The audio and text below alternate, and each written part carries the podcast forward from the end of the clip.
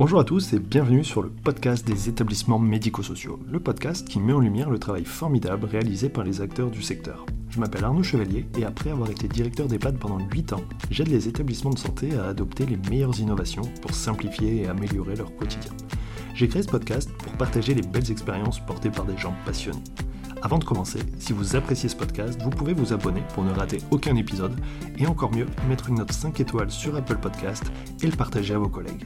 Sur ce, bon épisode. Bonjour à tous, aujourd'hui je rediscute avec euh, Daphna Moufni qui est euh, directrice d'un SAD en région parisienne. Euh, on a fait un premier épisode, alors c'était déjà en septembre 2020, pour parler du manque de reconnaissance des auxiliaires de vie et de l'ensemble du service à domicile pendant, en gros, pendant le Covid, la première vague et la deuxième vague. L'idée aujourd'hui, c'est de parler de bah, de cette euh, fameuse reconnaissance, est-ce que ça s'est amélioré depuis ou pas? Il y a eu des évolutions, il y a eu des choses. Euh, j'aimerais avoir ton avis. Et puis aussi et surtout, euh, bah, que tu puisses nous parler du collectif que tu as lancé avec pas mal de, partenaires, le collectif des professionnels du soin à domicile. J'aimerais en savoir beaucoup plus. Eh ben, bonjour Arnaud, merci de me redonner ainsi un temps de parole. C'est vrai que ça fait déjà deux ans hein. nous avions euh, échangé ensemble. Alors, mon stade est à Paris, mais c'est un détail. Voilà.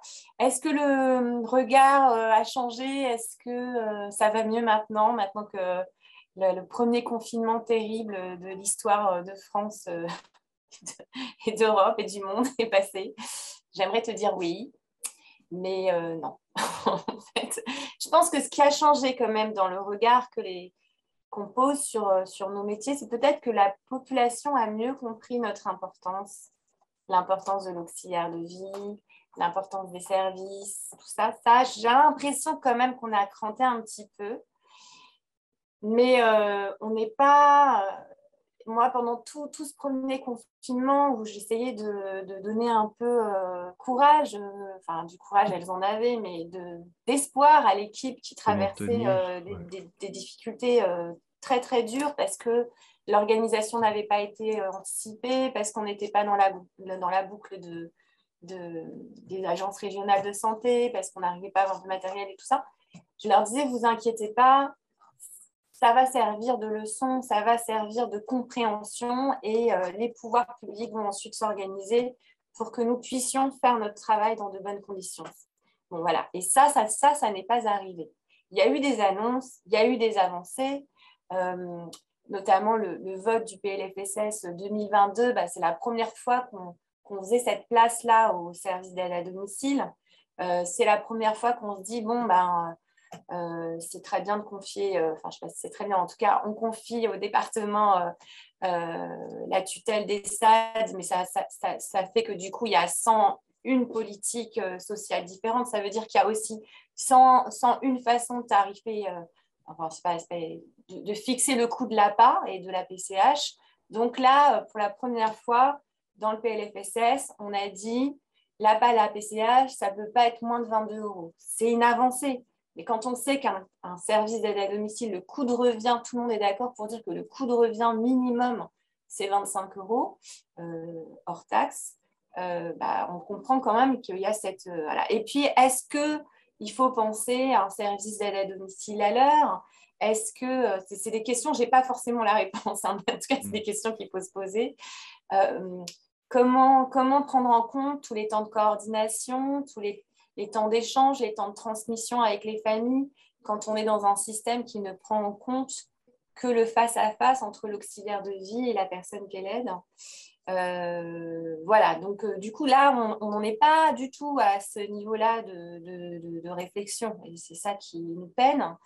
Euh, l'auxiliaire de vie, elle, il y a eu des glissements, je ne sais pas si des glissements de tâches, en tout cas, nous faisons des choses quotidiennement qui relèvent de l'assurance maladie, qui devraient être pris en charge par l'assurance maladie, qui, qui est pris en charge par l'assurance maladie quand ce n'est pas nous qui le faisons si une infirmière ou une aide-soignante le fait, la personne âgée va bénéficier d'une prise en charge d'assurance maladie.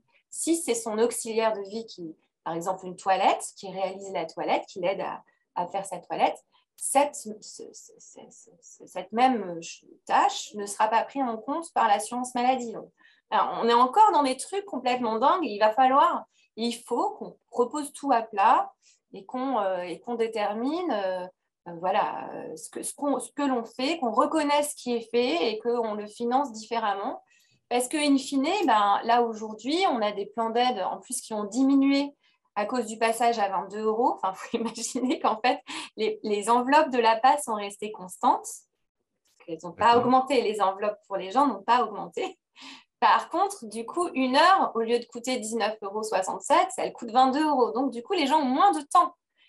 Et donc, du coup, moins de temps passé chez les gens, les gens, euh, les plus fragiles, les plus euh, vulnérables, ben, ça veut dire que ben, on fait les choses euh, moins bien, plus vite, dans le stress, euh, ça génère donc du stress, là je l'ai dit, mais ça occasionne du coup des accidents de travail, un mal-être au, travail. Enfin voilà, ce pas des conditions qui sont bonnes pour les auxiliaires de vie. Je sais qu'il y a dans certains départements des plans d'aide qui sont organisés à la demi-heure, voire au quart d'heure. Il faut imaginer, hein. l'auxiliaire de vie, elle arrive, clac, clac, clac. On lui a dit c'est la toilette, 20 minutes, elle repart, elle reprend sa voiture. Enfin voilà, c'est pas possible de faire ça. C'est pas, comme ça qu'on a envie d'accompagner les gens. Et puis, imaginez qu'une personne super, super, super fragile qui ne va pas pouvoir se lever, s'habiller, se laver, au mieux, elle aura deux heures ou deux heures et demie de passage par jour de pris en charge via la part. Alors, c'est sûr, hein, si les gens ils ont un peu de sous, ils vont pouvoir mettre au bout. Enfin, c'est vrai, un peu plus de sous, ils vont pouvoir mettre au bout. Mais toute la population qui, qui, qui doit se caler sur le plan d'aide euh, porté par, euh, par le département, bah, c'est d'une grande violence. Voilà, c'est d'une grande violence et pour les gens et pour euh, les personnes qui les accompagnent. Voilà, donc du coup, c'est possible. c'est pas très rassurant tout ça. Mais les gens là, en ce moment, ça, ça, ça, ça, ça, crie, ça, s'émeut euh, de ce qui se passe dans les EHPAD et tout ça. Moi, je crois que c'est bien plus grave ce qui se passe à domicile. C'est pas de la volonté des services et de leurs professionnels et des professionnels du secteur que de faire mal les choses, de négliger les gens, mais le système, le système, et pour le coup le système euh, de l'État, de, mm. de, l'organisation des politiques sociales en matière de soutien à domicile, produit ça. Voilà. Oui, c'est ça. Cette forme de maltraitance institutionnelle, mais qui remonte encore plus haut que finalement l'institution, l'organisation, qui remonte au, au, pouvoir public. Et moi, je remonterais même finalement à la collectivité et aux citoyens qui, qui ne prend pas le, les armes, c'est pas. Alors, pour leur décharge, les citoyens, franchement, euh, moi, j'ai mis tellement de temps à comprendre comment notre secteur marchait que, que si tu es un SIAD, c'est ça, si tu es un SAD, c'est ça, si tu es mandataire, c'est comme ça, si tu passes pour ta, en gré à gré parce que tu as quelqu'un de très bien, enfin, c'est quand même. Non, mais c'est très compliqué. Euh, voilà, donc euh, les, gens, les gens ne, ne, ne ne mesure pas. Et puis je pense qu'ils voient qu'un petit bout. En fait, celle qu'on perçoit un peu maintenant, c'est l'auxiliaire de vie qui vient. Et euh, c'est vrai que quand on se dit 22 euh, euh, euros de l'heure et puis celle qui fait le job, au final, elle a peut-être 8 euros net dans sa poche, hmm. on, doit avoir l'impression que les services se, se, font un fric fou. Il faut quand même avoir en tête que 8 euros chargés, c'est pas 8 euros, quoi, que le salaire, c'est avec les congés payés, etc., euh, etc., c'est pas loin de 15 euros. Et qu'après, pour arriver de 15 à 22 euros, ben, euh, il y a en fait tous les coordinateurs, les responsables de secteur, les coûts de structure pour organiser, pour planifier, pour remplacer, pour accompagner, pour visiter, pour ouvrir les droits. Donc, il y a un, travail euh, en coulisses invisible énorme qui, qui, qui, qui, qui, justifie en fait cette différence entre le 22 et, 15-16 et qui fait que en fait euh, cette différence-là, elle ne suffit pas à bien faire les choses. Cette différence-là, elle ne permet pas, par exemple, de mettre en place des réunions d'équipe, elle ne permet pas euh, de payer correctement les temps de déplacement, elle ne permet pas de payer correctement euh, les indemnités kilométriques, voilà, tout ça. Enfin, faut... et, et tout ça pour venir au mieux deux heures, deux heures et demie par jour auprès de quelqu'un qui aurait besoin de 7-8 heures en réalité et qui va rester tout le reste du temps seul. Quoi. Alors, si cette personne elle a une famille qu'elle est entourée, ben, très bien, la famille va prendre le relais et, mais, mais, voilà, il y a des familles aussi qui sont épuisées. On reparle des aidants quand même. ça veut dire que l'aidant qui est là le, reste du temps bah, va devoir tout porter. Et puis, il y a ceux qui ont personne et qui vont rester seuls au monde. Quoi. Ouais, c'est pas joyeux. Euh, non, mais je te dis ça, mais j'ai espoir quand même que ça bouge, hein, quand même. En tout cas, la situation, elle, elle est ce qu'elle est, elle est comme ça aujourd'hui, quoi. Ouais, il y a eu aussi ces derniers mois le, la question du, du, Ségur de la santé au niveau des SAD, avec euh, des péripéties incroyables. Pour finalement, est-ce que ça a abouti? Non, alors, les SAD, j'attendais que tu finisses ta phrase. En fait, les SAD ne sont pas concernés. Les SAD, donc nos services d'aide à domicile, d'aide et d'accompagnement à domicile, ne sont pas concernés par le Ségur de la santé. Les SIAD, les services de soins infirmiers, ne l'étaient pas jusqu'à il y a peu de temps. Un truc de dingue quand même, hein, parce que, bon, que nous, on nous prenne pour les femmes de ménage euh, de vieilles personnes, c'est déjà très dérangeant. mais, que les infirmières et les aides-soignantes ne soient pas pris en compte tout de suite dans le cadre du Ségur de la santé, c'était vraiment, euh, on se disait que vraiment, ils n'avaient pas du tout compris qui on était. Donc les SIAD, ça y est, ils sont pris en compte dans ce... Je ne crois pas te dire de bêtises, mais ça y est, c'est pris en compte. Les SAD, euh, évidemment que non, quoi. Évidemment que non, malheureusement. Alors, euh, du coup, bah, c'est vrai que ça a pour conséquence que bah, y a une, dans beaucoup de services, moi je, je, je suis un je suis un peu épargnée par ça, mais en tout cas, il y a eu une fuite des professionnels des SAD vers, euh, vers le, sanitaire et vers les, interventions en établissement parce que dans les EHPAD, ce même personnel bénéficie du Ségur de la santé. Et puis, pour le coup, et là, je suis vraiment concernée dans mon service, recruter maintenant des auxiliaires de vie euh, à domicile eh ben, on n'a quasiment pas de candidature. C'est-à-dire que les auxiliaires de vie diplômés, elles vont candidater bah, directement dans des structures ou des établissements où euh, elles vont avoir ce Ségur de la santé qui fait quand même une vraie différence. Et ça, et en dehors de la revalorisation des, salaires du sanitaire, euh, nous, on est toujours sur les mêmes difficultés que comme on n'est pas dans le scope de, de, l'ARS, de, de l'assurance mm. maladie, bah, en termes d'équipement, de, matériel. Là, on intervient énormément auprès de gens qui sont euh, malades du Covid. Donc, en fait, on a besoin d'un matériel de protection qui coûte 4 euh, à 6 euros là, pour avoir, être complètement protégé. Quand tu sais que, que, l'heure, je viens de le dire, elle est minimum 22 euros, ça veut dire que le stade, y est de sa poche pour 6 euros. Donc, en fait, il ne gagne pas 22 euros quand il intervient auprès d'une personne euh, malade du Covid. Et en même temps, c'est dans notre ADN de nous occuper des gens malades. On ne va pas dire, ben non, on ne vient pas parce qu'on ne peut pas payer notre matériel. Moi, je me retrouve dans des situations dingues où je fais carrément des, appels sur, euh, sur, sur, sur, les réseaux sociaux euh, au don de, de, matériel de protection. Quoi. Je, je, pour pouvoir faire mon boulot, pour pouvoir euh, protéger mon équipe. Je, trouve ce décalage incroyable. Quand même, quand même. Alors, tu as peut-être une solution, ou en tout cas, tu as mis en place quelque chose, c'est euh, ce collectif des professionnels du soin à domicile.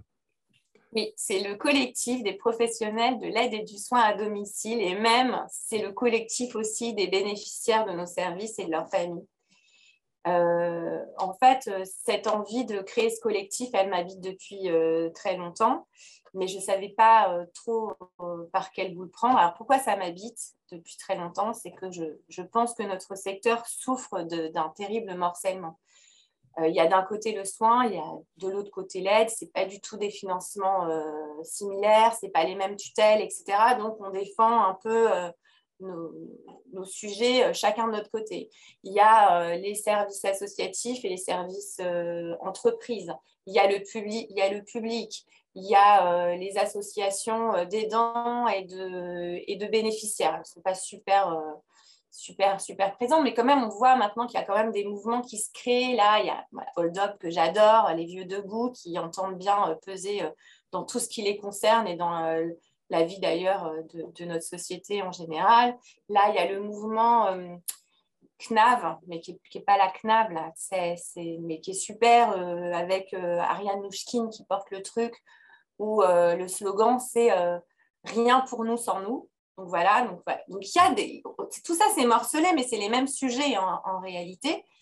Et euh, je, je, me suis dit, hein, peut-être très naïvement, on, verra, hein, que peut-être le temps des élections et le temps euh, et des élections présidentielles et le temps des législatives et euh, maintenir la pression jusqu'à ce qu'on ait ces fameuses réformes qu'on appelle depuis, qu'on attend depuis 15 ans, hein, parce que c'est le premier à nous, enfin peut-être peut-être même avant, mais en tout cas moi je me rappelle bien de Sarkozy qui nous avait dit qu'il y aurait quelque chose autour du grand âge et puis après voilà.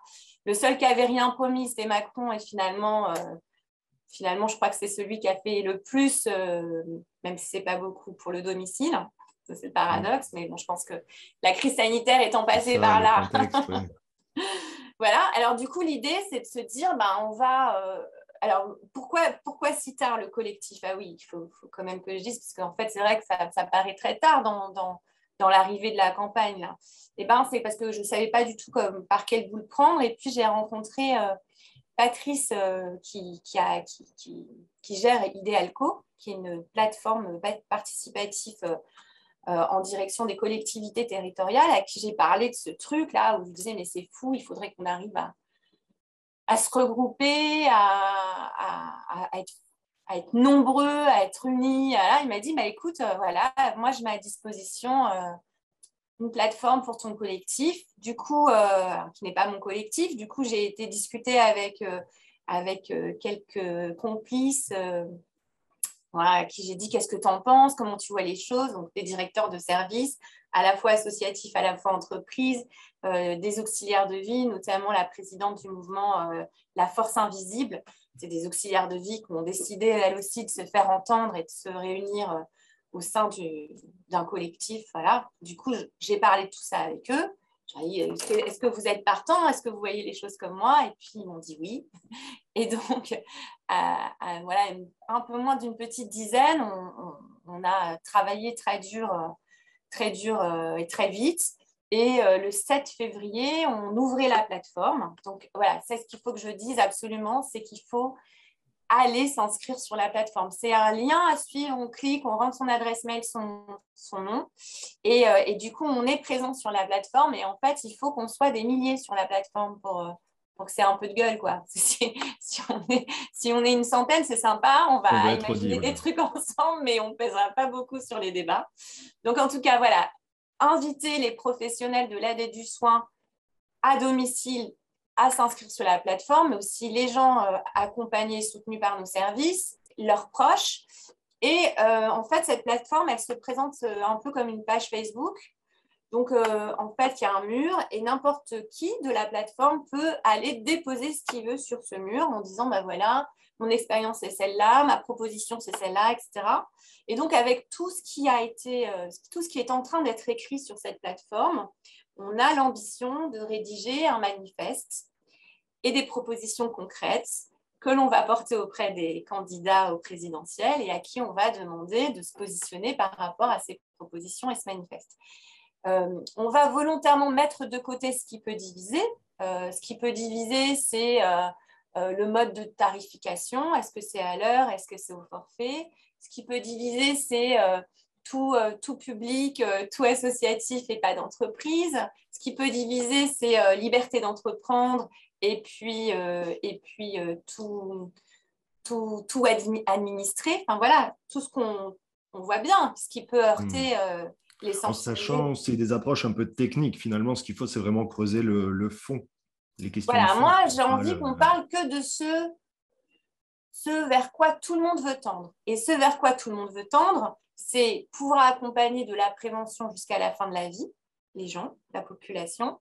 C'est euh, pouvoir accompagner euh, tout le monde sans discrimination euh, d'âge, de, territoire, de politique locale, de, voilà. Et pouvoir attirer énormément de monde sur nos métiers pouvoir avoir de fantastiques professionnels euh, au service de la population la plus fragile souhaitant vivre à domicile. Donc voilà, c'est ces trois, trois, trois, trois, points, il n'y en a pas plus, qui doivent nous réunir et, et qui, et, qui, et, qui, et sur lesquels on a des propositions qui ne sont pas clivantes. Enfin voilà, il y a, alors évidemment, il va falloir quand même revoir les conditions de travail et de rémunération d'une auxiliaire de vie. Euh, il va falloir peut-être à un moment donné euh, c'est pas peut-être, hein, il va falloir imaginer les convergences, des convergences au niveau des, conventions collectives, mais à condition que, là encore, les financements euh, ne soient pas différents euh, selon les statuts des services qui, qui, accompagnent la population, parce que voilà, c'est le grand sujet de l'avenant 43. Bien sûr que les, services dépendants de, la convention collective des services à la personne aimerait s'aligner. Mais sauf qu'ils n'ont pas, obtenu de financement public pour ça. Donc euh, voilà, le job, il est fait hein, par les fédérations euh, euh, de la convention collective SAP. Hein. Ils ne ils se sont jamais laissés, eux, pour le coup, rattraper par le SMIC. Les indices et les qualifications plus n'ont jamais été rattrapés par le SMIC parce qu'il y a toujours eu cette négociation euh, de, répercuter comme ça un petit peu, c'est pas terrible, mais en tout cas un petit peu, pour jamais être dans la situation qu'a connue la BAD, où euh, les, les, agents qualifiés, les professionnels qualifiés euh, avaient une grille qui était sous le SMIC parce que l'inflation, ça été rattrapé. Ça avait, Donc ça, ça, ça va passer par justement une, en tout cas un financement de la, de, de, l'accompagnement à domicile juste, équitable et qui soit euh, basé sur la situation des gens et pas, euh, et pas les services auxquels ils font appel. Quoi. Bon, ça, c'est des choses, je pense. Alors après, bien sûr, euh, il y, a, un vrai sujet d'engagement de nos services. Il y, a, des directeurs qui m'expliquent que oui, mais c'est pas juste parce qu'eux, ils ont une mission de service public, qu'on leur demande plus, etc moi, je pense qu'en fait, on doit nous demander à tous pareil, quoi. On dépend d'un cahier des charges qui est quand même euh, super exigeant, hein, le cahier des charges de l'autorisation, qui nous demande euh, des interventions 24 sur 24, qui nous demande d'accompagner euh, l'ensemble de la population, qui nous demande d'avoir des gens qualifiés, compétents auprès d'eux, qui nous demande d'avoir une ligne d'urgence pour être joint à tout moment. Bah, je pense que la, collectivité, elle a aussi le devoir et la responsabilité de s'assurer que on respecte bien les engagements des, cahiers des charges, enfin du cahier des charges. À partir du moment où il y a ce contrôle et cette assurance que les services font bien le job, euh, il ne devrait pas y avoir de différence entre nous. Oui, c'est vrai. Mais la problématique aujourd'hui, tu vois, c'est même plus une question de contrôle pour voir si tout le monde fait bien. La question, c'est est-ce qu'on a vraiment donné les moyens non. pour que les. Alors, le contrôle ne peut pas se faire. sans les moyens. C'est ça. Mais aujourd'hui, du coup, je pense que tu vois, il n'y a même pas de clivage et tout le monde est, d'accord là-dessus. Tu vois, c'est comme la revalorisation des salaires. Je pense que tout le monde est pour, tout le monde le sait, tout le monde a compris. La vraie question, c'est quand et comment. Tu vois, je pense que tout le monde est en phase avec ça. Et c'est ça qui est énervant, même d'un point de vue politique, se dire on est dans une élection, on sort d'une pandémie mondiale. Et ben en fait, moi je suis naïf aussi, mais là j'ai quand même l'impression de me dire que bon, on va parler d'autre chose, quoi. Et puis ça va, tu vois, enfin, tant que vous ne bloquerez pas la France, que les EHPAD, que les, urgences, ils savent faire un peu plus par les deux, mais les EHPAD, ils ne savent pas le faire, les services à domicile, ah, encore moins. C'est impossible. Ça veut dire quoi faire grève? Ça veut dire laisser, euh, laisser les gens, euh, voilà, c'est comme les urgences, quoi. Ça veut dire dire à quelqu'un, euh, on ne viendra pas préparer votre repas, on ne viendra pas vous aider à prendre votre douche.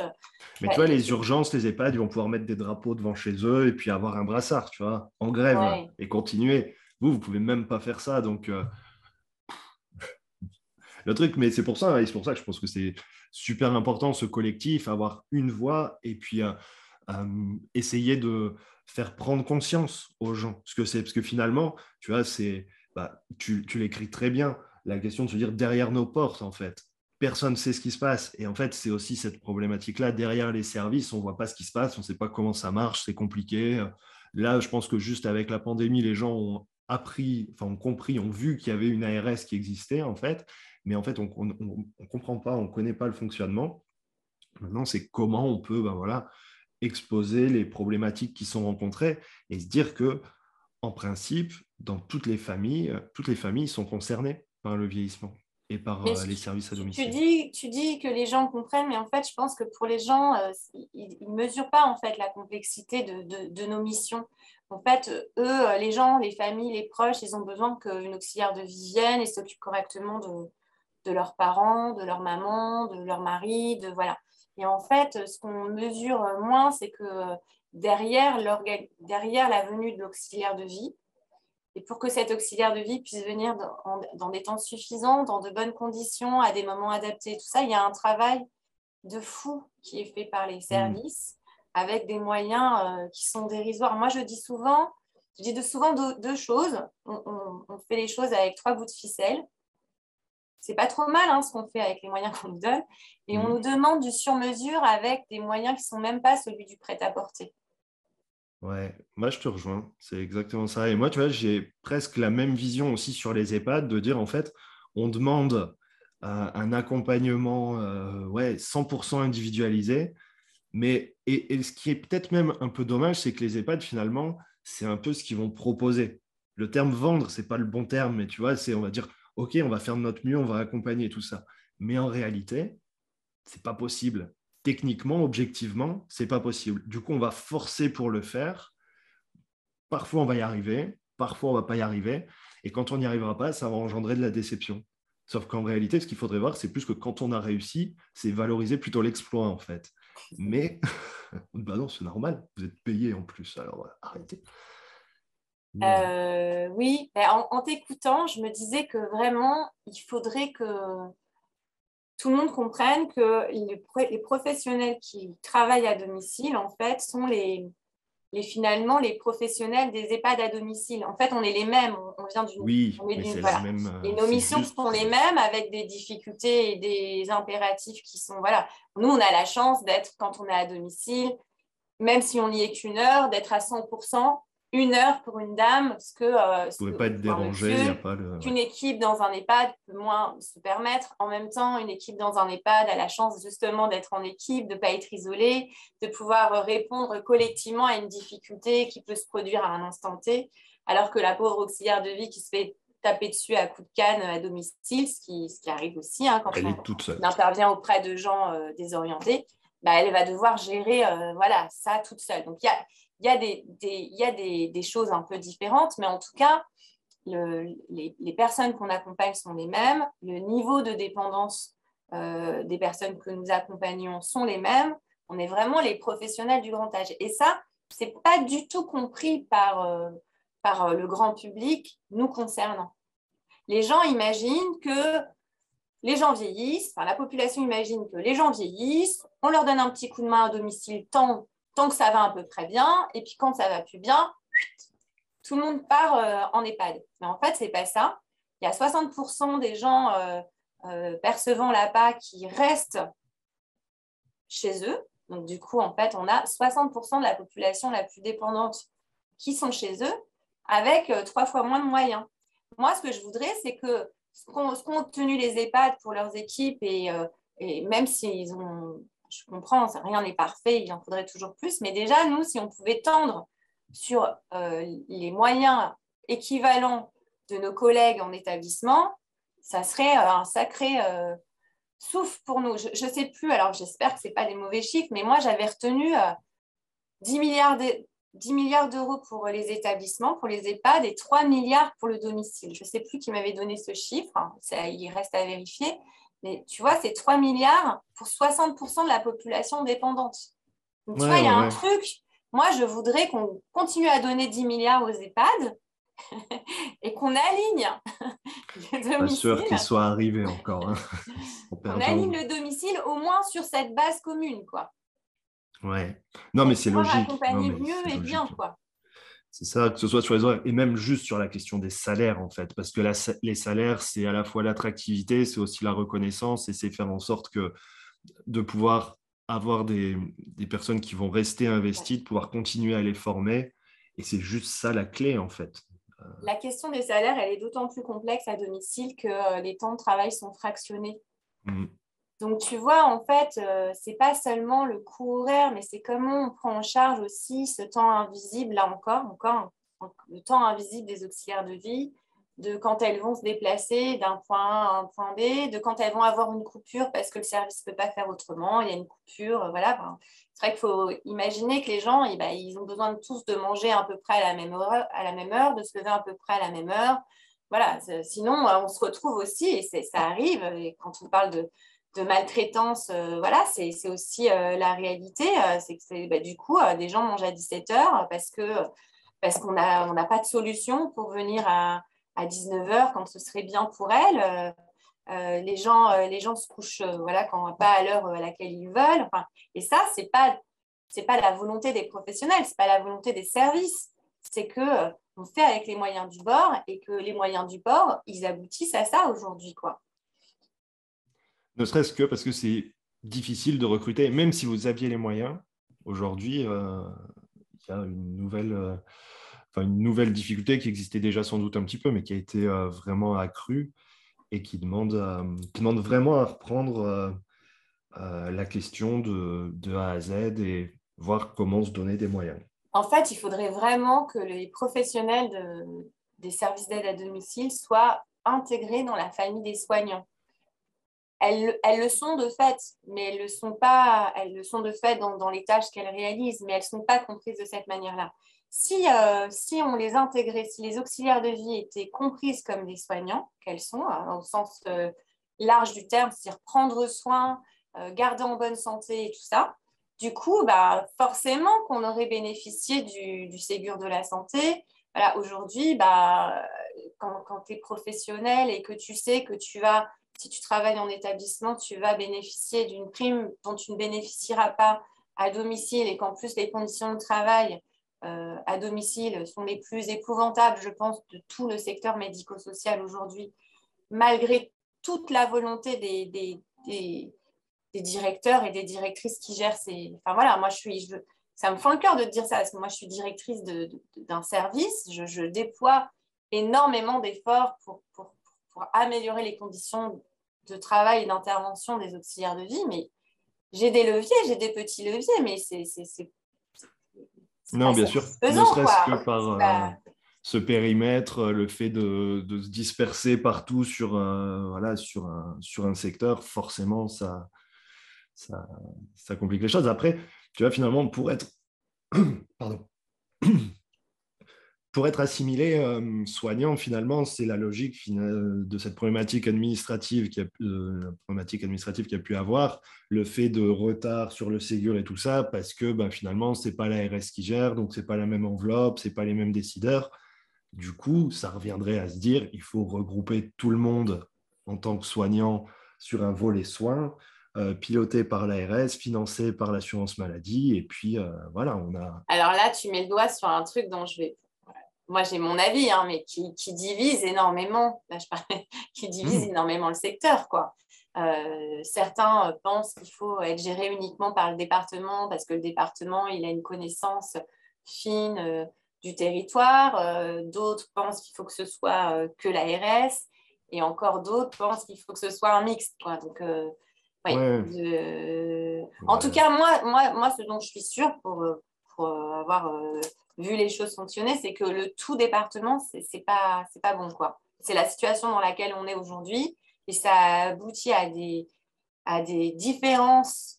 Euh, de, des différences de, politique euh, sociale en matière de soutien à domicile pour la population euh, qui n'est pas acceptable. Enfin, je veux dire, quelqu'un qui vit en France, hein, qui, a besoin d'accompagnement, il doit se dire que quel que soit le département où il vit, ça va être de la même manière, en tout cas, il y aura la même qualité et le même investissement. Après, il y a aussi un truc qui fâche, c'est que les départements, euh, ils sont quand même, ils ont en charge toute l'action sociale sur leur territoire. Ça coûte beaucoup, beaucoup, beaucoup d'argent. Ils sont en plus euh, sur euh, le pacte de Cahors, j'espère, j'espère, un truc avec l'État de, de, bonne gestion des, des, dépenses publiques. Et mmh. donc, du coup, l'APA et là-dedans. Donc, euh, en fait, ça, ça vient modifier tout. Bref, c'est. Donc, eux aussi ils sont dans un truc complètement schizophrène. Où ils, doivent, ils veulent accompagner la population, mais en même temps, ils doivent maîtriser les, coûts budgétaires. Et c'est comme ça qu'on se retrouve avec, euh, euh, en réalité, une volonté de, de, de, de non-dépense des plans à part. Parce qu'en fait, tout ce qui n'est pas dépensé à la fin de l'année, c'est des économies qui sont faites pour financer d'autres choses par les départements, c'est une réalité. Sinon, euh, les plans d'aide à pas, ils seraient annualisés. Un truc de dingue quand même que euh, les heures qui ne sont pas utilisées un mois parce que la dame ou le monsieur est parti à l'hôpital, on ne puisse pas les réutiliser quand cette personne revient euh, de l'hôpital et que précisément au lieu d'avoir deux heures par jour, il aurait besoin de quatre ou cinq heures et, que du coup, il n'a pas utilisé ces heures. Donc, elles existent, les heures. Non, elles sont perdues, ces heures-là. Il y a des trucs, pourtant, en théorie, ça coûte pas plus cher. Sauf qu'en mmh. vrai, bah, cette, cette, économie d'heures non effectuées ce mois-là, bah, elle est profitable au département qui va pouvoir utiliser cet argent autrement. Enfin, voilà, c'est pas mmh. dit aux gens, mais c'est une réalité.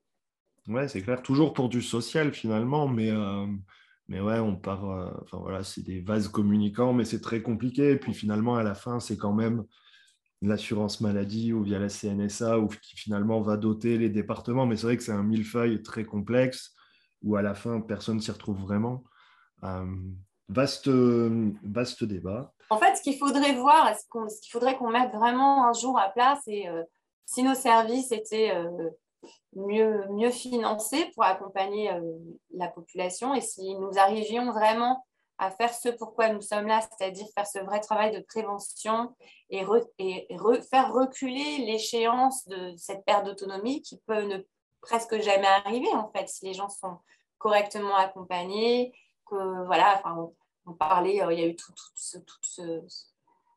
toute cette journée autour de la lutte, toute cette semaine autour de la lutte contre la dénutrition là en, novembre. Enfin voilà, si nous, voilà, le service d'aide à domicile, on pouvait vraiment avoir le temps de travailler tout ça, de veiller à ce que les gens mangent correctement.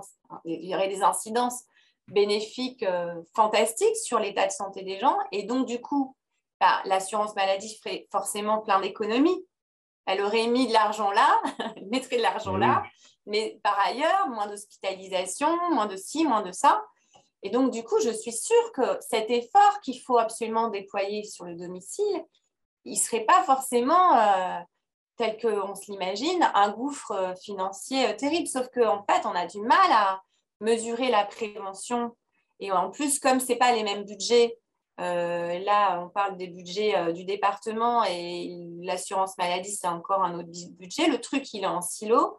Donc, euh, je ne sais pas s'il y a véritablement cette volonté de mettre tout à plat et de se dire, bon, OK, en fait, on, économise tant quand on finance correctement les professionnels de l'aide et du soin à domicile. Tu as raison, moi j'en suis persuadé. Hein. financer l'autonomie, c'est plus un investissement qu'une réelle charge, tu vois, parce que derrière, déjà, c'est des salaires. Donc, en gros, c'est de l'argent dans l'économie euh, locale et voilà.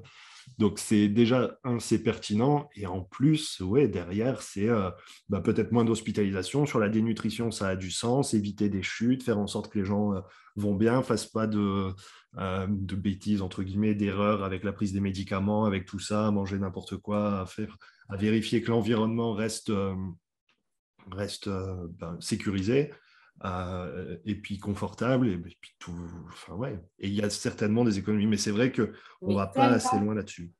Mais tellement en plus tu parlais des salaires euh, ça serait encore plus d'économies qu'on l'on pense parce qu'en fait comme c'est des, des, souvent des temps partiels du coup là-dessus se rajoute euh, la prime d'activité tadada qui est aussi financée je mmh. crois par, par les départements je suis plus sûre mais en tout cas financée par la collectivité donc si les, si les professionnels euh, gagnaient euh, correctement leur vie, ils n'auraient pas besoin de cette prime euh, d'activité. Les, conditions de vie, voilà, tout le travail social qui est déployé en direction de ces salariés qui sont quand même souvent dans une grande précarité, c'est quand même dingue de travailler et d'être dans une grande précarité. Ben voilà, ça serait des vraies, vraies, vraies économies au-delà même des personnes âgées. Et puis, il faut rappeler que c'est quand même des emplois qui sont euh, non délocalisables. C'est des emplois qui sont, euh, tout le temps. Qui, sont pleins de sens. Enfin, là, aujourd'hui, ils ne sont pas valorisés, mais le jour où on va euh, vraiment expliquer, raconter ce que, ce que ces professionnels font, ça va devenir des, héros et des héroïnes pour tout le monde. J'ai en tête, à chaque fois je le dis, parce que je n'ai pas d'autres films, mais Omar Sy, dans Intouchable, bah, c'est une auxiliaire de vie. Bon, il bosse dans des super conditions, mais on voit quand même, c'est tellement chouette qu'on en a fait un film et que c'est un film qui a été adoré par tous les Français. quoi. Donc, euh, voilà, enfin, miser sur ces métiers, mettre le paquet sur ce secteur, c'est régler euh, des, des, sujets euh, qui vont bien au-delà finalement de la question de la perte d'autonomie à domicile. Parce qu'effectivement, on englobe, alors je, faisais un compte comme ça un peu, je crois que euh, auxiliaire de vie, tout ça, c'est un peu plus de, de 350 000 personnes. Il faut toujours aller vérifier les chiffres que je vous donne. Voilà. Et donc, si on rajoute les, les, soignants à domicile, on n'est pas loin de 500 ou 600 000 personnes. Donc voilà, si on améliore les conditions de rémunération et de, et de travail de 600 000 personnes en France, bah forcément, ça a des répercussions. Euh, voilà, ça, ça fait. Ça, diffuse de bonnes ondes. Enfin, on règle d'autres problèmes, d'autres problèmes que. C'est une spirale positive. et puis on évite l'épuisement des aidants. Donc ces aidants, ils vont mieux, ils vont pas non plus euh, Ouais, on a à l'assurance maladie. c'est sûr, c'est sûr, mais, mais on ne pense pas comme ça aujourd'hui. Quoi. Bon, le truc, c'est que sur le podcast, je pense qu'on prêche des convaincus. Néanmoins, euh, on s'inscrit sur la plateforme. Je mettrai les liens dans les commentaires. On mettra le lien. Euh, vraiment, c'est au sens très très large. Tous les gens qui sont concernés d'une manière ou d'une autre, qui, qui, qui, puis même qui se projettent, qui se disent mais moi j'ai envie de rester euh, jusqu'au bout de ma vie. En tout cas, j'ai envie de pouvoir faire ce choix, de pouvoir choisir si je vis chez moi ou si je vis en établissement. Voilà, bah, vous avez votre place, vous avez votre place sur la plateforme. Voilà. Et puis un rendez-vous important, c'est le 24 mars où euh, il y aura de nouveau une web conférence. On a eu notre première euh, web conférence la semaine dernière euh, pour le lancement du collectif. Le, 24 mars, on présente le manifeste, les propositions concrètes aux candidats au présidentiel. Voilà, on a lancé les invitations et on, vous espère aussi nombreux lors de cette conférence. Super, c'est dans un mois, tout pile. Ouais, on est dingue. C'est super court. Bah, super, bah, merci Daphne, merci pour toutes ces, bah, merci, infos. Et puis bah, peut-être à bientôt, bah, le 24. Moi, bah, le 24, écoute, euh, croisons les doigts pour que ce soit euh, aussi fort et aussi pro, enfin, bénéfique, voilà, j'aime pas le mot productif, mais bénéfique euh, à la population et aux professionnels qui les accompagnent. Voilà, c'est plein d'espoir que tu vois, tu disais, c'est pas très, c'est pas très positif, mais en vrai, on y croit encore. Parfait. Hmm. On m'a dit que tu sortais un livre bientôt. oui, oui, parce que j'ai pas assez de choses à faire en fait en ce moment. oui, bah écoute, ce, bouquin, il va dans, dans le sens, je l'ai écrit avant, le, avant de savoir qu'un collectif serait constitué, mais ce bouquin, il va vraiment dans le sens de, de ce que je te raconte, quoi. C'est alors, c'est plein d'histoires, plein de petites histoires concrètes. Certaines ont été euh, publiées déjà euh, tout au long de l'année dernière par euh, le média social, mais dans le cadre des chroniques. Mais il y a aussi pas mal de petites histoires concrètes inédites dans le livre. Et puis, entre ces petites histoires concrètes, il y a mon regard sur le secteur, là, ce que je viens de te raconter, comment je vois les choses, comment, à mon sens, on on, peut. Et décrypte aussi. voilà, j'essaie de décrypter un petit peu. Euh, c'est très, euh, c'est très le soutien à domicile pour les nuls aussi. Hein, c'est très. Voilà, normalement, j'ai écrit le truc pour que même quelqu'un qui n'est pas expert, qui n'est pas euh, dans de l'intérieur, comprenne de quoi je parle. Donc, je pense que c'est un bouquin qui aurait pu être écrit d'ailleurs par n'importe quel directeur de SAD. Hein, en réalité, hein, il a. voilà, c'est, je, je, crois que quasiment tous, hein, je ne veux pas m'engager pour eux, se reconnaîtront dans ce que je raconte, euh, partageront les propositions que je porte, à quelques détails près, je pense, mais voilà, quand je dis qu'il faut annualiser les plans d'aide, quand, je dis qu'il faut reconnaître l'auxiliaire de vie comme, comme euh, premier professionnel d'aide et de soins pour qu'il y ait des financements assurance maladie, enfin, je sais que ça, c'est des choses qui font, qui, qui, font résonance pour tous. Quoi. Donc, c'est ce que je mmh. raconte dans mon petit bouquin. Entre chaque histoire très, très vivante, euh, très, très vraie, euh, très décalée. Euh, le ton est décalé parce que j'ai aussi, comme, comme, comme les histoires sont dures en réalité, hein, bah, j'ai aussi envie, j'ai pas envie que ce soit dramatique. Donc, on rit beaucoup en lisant mes histoires alors que pourtant elles sont, elles sont, elles sont très chargées. Quoi. Mais voilà, les histoires que je raconte, c'est les histoires de tous les services d'aide à domicile. Donc voilà, moi j'ai envie, j'ai envie de donner à voir. J'ai envie que les gens qui ne sont pas initiés euh, à nos métiers comprennent, euh, combien ils sont beaux et en même temps combien c'est complexe que ce qu'on nous demande de faire. Et puis des solutions euh, voilà, concrètes, pratico-pratiques pour, pour nous faciliter un peu la vie et qu'on accompagne mieux les gens. Quoi. Voilà l'ambition de ce petit livre qui sort le 17 mars et, et qui s'appelle La vie chez soi. La vie chez soi, ça marche. Et j'imagine qu'on pourra le trouver en tapant une petite. Toutes les bonnes librairies de France. Super. Eh ben nickel. Ça aussi, c'est un élément positif euh, sur lequel on peut rester et ce sera cool. Donc ouais, tu auras un mois de mars très chargé. Ouais, très chargé. Et eh ben à bientôt. À bientôt Arnaud, merci beaucoup. Merci d'avoir écouté l'épisode jusqu'au bout. J'espère que le sujet vous a plu et qu'il vous inspire. Pour m'aider à faire connaître le podcast, abonnez-vous sur votre plateforme d'écoute préférée ou notez-le et partagez-le sur vos réseaux sociaux. N'hésitez pas à me contacter sur LinkedIn pour toute remarque ou proposition de sujet. Bonne journée et à bientôt sur le podcast des établissements